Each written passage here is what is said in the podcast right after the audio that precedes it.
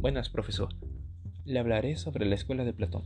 Él sabía que un buen discurso produce un estado de armonía en todas las partes del alma, ya que esto se debía a que hablar de manera correcta y elegir las palabras correctas provocaba empatía a las personas.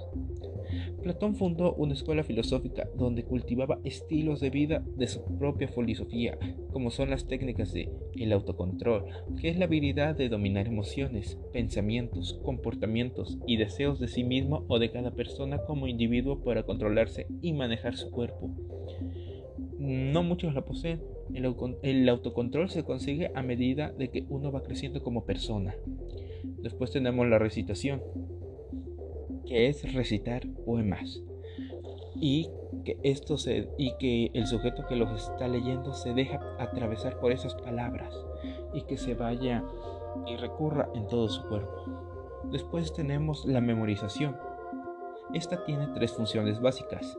Recoge nueva información, organiza la información para que tenga un significado y la recupera cuando necesita recordar algo y asimismo el recuerdo de rostros, datos, hechos o conocimientos consta de tres etapas, que son la codificación, almacenamiento y la recuperación.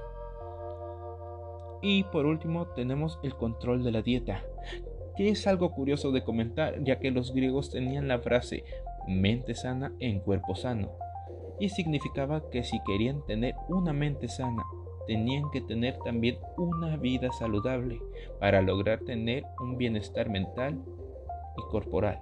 Y de hecho, una frase recurrente en la psicología es, el objetivo de la psicología es que las personas tengan un bienestar en sus vidas cotidianas. Ese es el trabajo del psicólogo. Algo que estuvimos también viendo en las clases de psicología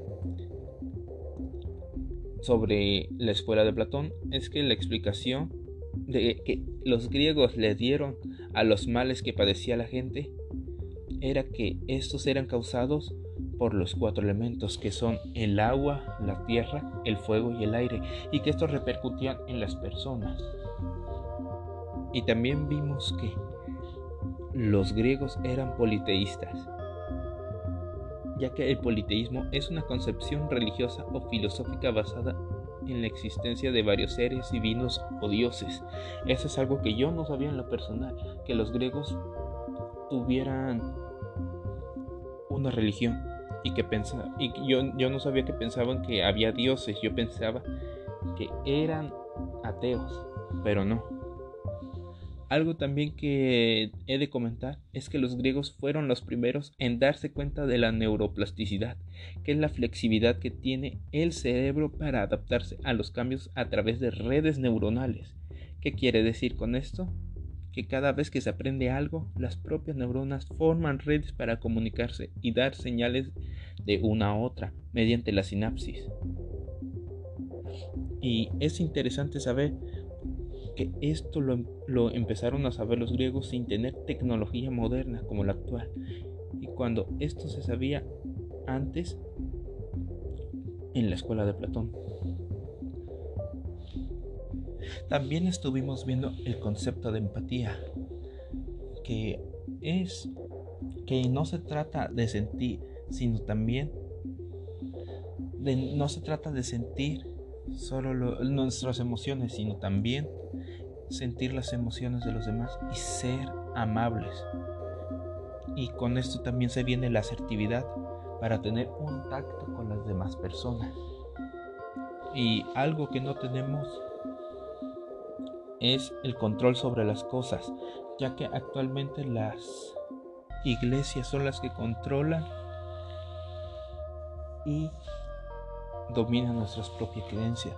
Creencias antes que antes antes que no se hacía en la antigua Grecia. En la antigua Grecia, aunque creían en algo, ellos no se volvían adictos a esto. Bueno, me despido de este podcast sin antes decirles que tengan mente sana para tener un cuerpo sano, una mejor estabilidad emocional, mental, corporal. Y recuerden, nosotros somos, los psicólogos son somos los hijos de los magos que no pudieron quemar las demás personas religiosas. Gracias.